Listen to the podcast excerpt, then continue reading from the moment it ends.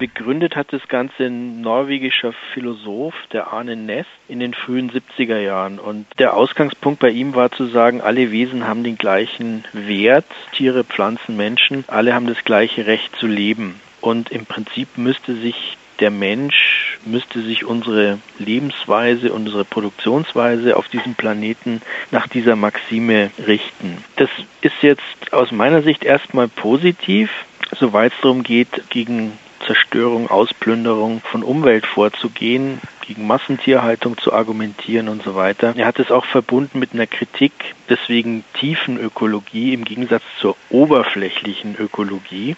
Das war der Vorwurf der implizite an die Umweltbewegung, dass sie eben nicht die Sache an der Wurzel angeht und alle möglichen technischen Vorschläge macht, um das zu beheben. Man könnte jetzt dran denken, das Propagieren von Elektroautos zum Beispiel. Also soweit könnte man erstmal noch sagen, diese Tiefenökologie liegt gar nicht so verkehrt. Problematisch wird es an zwei Punkten. Das eine ist vielleicht eher so eine philosophische Diskussion oder eine, die man mit Tierrechtlern und Veganern führen kann. Ja, was ist denn die Folge, wenn man nun tatsächlich qualitative Unterschiede zwischen Lebewesen, Menschen, Tieren, Pflanzen einebnet und behauptet, die seien alle im Prinzip gleich, seien alle gleich viel wert? Das wäre so die eine Frage. Der andere Punkt ist, dass die Tiefenökologie ihre Kritik an dieser oberflächlichen Umweltbewegung nie mit einer grundsätzlichen Kapitalismuskritik verbindet. Das heißt, Umweltzerstörung wird nicht begriffen als die stoffliche Seite der Kapitalakkumulation. Ganz im Gegenteil, der Arne Ness spricht sich immer dezidiert für den freien Markt aus. Freier Markt heißt Konkurrenz zwischen Betrieben, heißt Zwang auf dem Markt zu bestehen, in der Konkurrenz zu bestehen und bedeutet Wachstum, stofflich gesehen. Also da schon mal ein impliziter Widerspruch. Und der andere Punkt, das war das, was ich am Anfang sagte, dass diese Tiefenökologie für mich eine esoterische Richtung ist, weil sie davon redet, die Erde ist ein belebtes Wesen, alles sei verbunden, das Ziel sei eine höher entwickelte Spiritualität, also vor allen Dingen die Joanna Macy, die in Deutschland sehr ja, beliebt ist, die propagiert das. Da geht es also jetzt gar nicht mehr so sehr um, um politische Sachen. Also vor allen Dingen dieser Flügel, dieses Tiefenökologie-Netzwerk in Deutschland, ist für mich so eine esoterisch-kommerzielle Angelegenheit. Da geht es vor allen Dingen darum, irgendwelche Seminare abzuhalten für teures Geld. Und Ziel ist da die, die spirituelle Erweiterung des Horizonts. Da geht es schon kaum noch mehr um, um irgendwelche gesellschaftlichen und politischen Forderungen. Also die Vorstellung, die nennen es dann Holon-Lehre, alles ist Teil eines Ganzen. Es gibt die organischen Einheiten wie die Zelle, die Gesellschaft, die Ökosysteme, alles sei in hierarchische Strukturen aufgeteilt und eingeteilt und man habe sich da anzupassen. Also die Macy sagt zum Beispiel, Ursache von Umweltzerstörung ist eine falsche Sicht der Dinge, die Fehleinschätzung darüber, was unser Platz in der Ordnung der Dinge betrifft. Das ist eigentlich so eine konservative Perspektive, die in Deutschland bis auf die Romantik zurückgeht, nämlich der Einzelne soll sich anpassen, einordnen, unterordnen und das große Ganze. Also an dem Punkt wird es dann auch, auch nochmal problematisch.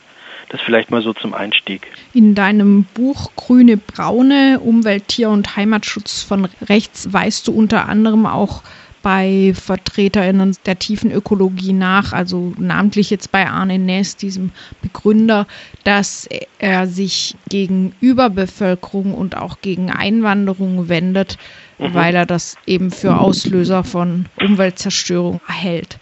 Äh, ja. Wie verbreitet ist das denn oder wie weit werden solche Einstellungen geteilt in tiefen ökologischen Bewegungen oder Initiativen? Also da sind wir jetzt sozusagen in dem Bereich der, der praktischen politischen Forderungen und da ist es in der Tat zentral. Also für Ness ist die Vorstellung der Überbevölkerung des Planeten und hier im Unterschied zu klassischen Malthusianern und auch zu Neofaschisten, die dieses Thema aufgreifen, für ihn ist der Norden überbevölkert. Und vor diesem Hintergrund sagt er dann eben auch, Einwanderung ist schlecht, denn Einwanderung bedeutet, dass Leute, die vorher einen niedrigeren Lebensstandard hatten, künftig einen höheren haben werden und das bedeutet ökologischen Stress. Also ist Einwanderung schlecht. Und diese Haltung, zum einen der Überbevölkerung und zum anderen Einwanderungsstopp, die ist ziemlich weit verbreitet in der Szene. Also 2012 ist in den USA so ein Buch rausgekommen, Life on the Brink, mit verschiedenen Autoren, unter anderem dem Paul Watson, dem Mitgründer von Greenpeace, dem Dave Foreman, das ist Mitgründer von Earth First gewesen, und dem Tom Butler, der gehört zu so einer Organisation, die Foundation for Deep Ecology, die weltweit aktiv ist und die da dieses Thema der vermeintlichen Überbevölkerung des Planeten betonen. Bevölkerungskontrolle muss sein, die Menschheit muss reduziert werden. Einige gehen davon aus, dass man da auch Zwang anwenden muss. Und etliche Autoren befürworten Stopp der Einwanderung. Also ist ziemlich deutlich. Das sind natürlich Positionen, die sind überall anschlussfähig für offen faschistische Bewegungen und Gruppen. Als ich im Internet nach tiefen ökologischen Gruppen in der Region gesucht habe, fand ich ein Hollon-Institut in Baden-Württemberg, auch in Neuhausen mhm. ob Eck, das sich eben über die Tiefenökologie definiert, zu diesem tiefenökologischen Netzwerk gehört, aber zum Beispiel auf seiner Webseite entschieden für die Flüchtlingsaufnahme vor Ort, also in dem Fall bei Ihnen in Neuhausen, mhm. eintritt und das auch dokumentiert. Wie passt das zusammen? Wenn man sich jetzt die Texte von dem Ness anguckt und anderen, die sich auf ihn beziehen oder dieser explizit politischen Organisation, dieser Stiftung für Tiefenökologie, dann ist dieses Thema ähm, ganz zentral, also diese vermeintliche Überbevölkerung. Die wird aber nicht von allen geteilt. Earth First zum Beispiel, das ist ja so ein internationales Netzwerk.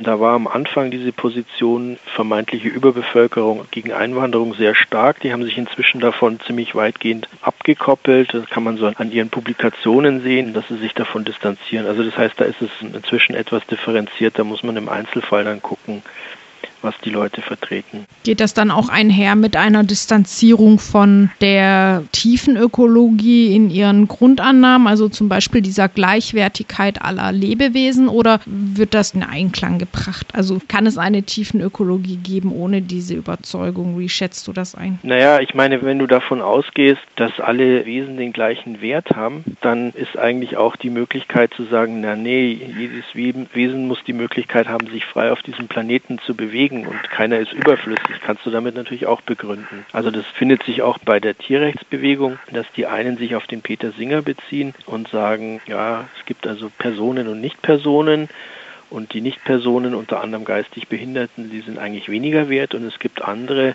wie die Bridget Brophy, die in den Mitte der 60er Jahren als eine der ersten sich als Tierrechtlerin verstanden hat, die aus genau dem Grund, dass sie sagt, alle Lebewesen haben die gleichen Rechte, den gleichen Wert, sich dann explizit gegen solche Euthanasievorstellungen ausspricht. Also theoretisch ist von dem Ansatz her beides drin. Wie gesagt, mhm. wenn du dir die explizit politisch operierenden Organisationen anschaust, dieses Holon-Institut ist jetzt auch eher so auf der esoterisch-kommerziellen Schiene unterwegs, würde ich mal sagen, dann findest du da schon sehr oft dieses ökomalthusianische, also diese Vorstellung von der Überbevölkerung, wobei es auch da nochmal unterschiedliche Positionen gibt. Der Ness zum Beispiel hat immer wieder betont, dass die Reduktion der Menschheit natürlich friedlich und gewaltfrei vonstatten gehen muss und dass es mehrere Jahrhunderte dauert, während andere da wesentlich rabiater sind und so Forderungen aufstellen wie wer Kinder kriegen will, muss vorher eine Lizenz beantragen und bekommen, um das zu regulieren. Also da gibt es auch nochmal ein breites Spektrum zwischen Zwang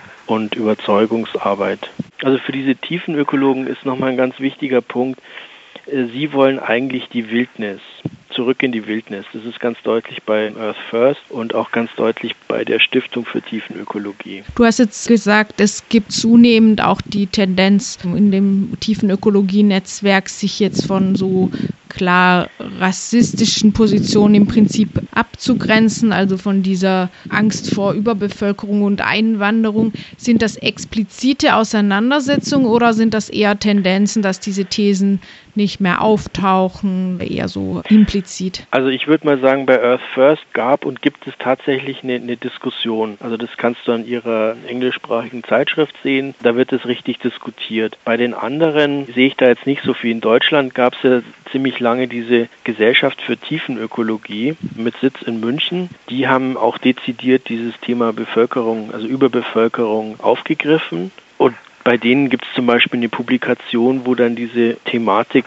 mit dem Biozentrismus so weit gegangen ist, dass einer die These vertreten hat, naja, die Naturzerstörung gehe letztlich zurück auf die jüdisch-christliche Theologie, also eigentlich auf das Judentum als monotheistische Religion. Da ist man natürlich sehr nah dran gewesen an so antisemitischen Deutungen, wie es es schon am Ende des 19. Jahrhunderts gab. Und inzwischen hat sich diese Gesellschaft aufgelöst und heute gibt es eben dieses Tiefenökologie-Netzwerk. Und wenn du dir das mal mal anguckst, die sind vergleichsweise unpolitisch. Das heißt, da hat es zwar keine Auseinandersetzung drüber gegeben, im Sinn von Diskussion, Streit, Weiterentwicklung, vielleicht auch Distanzierung, sondern das entwickelt sich immer mehr in so einen, ja, so einen kommerziellen Betrieb.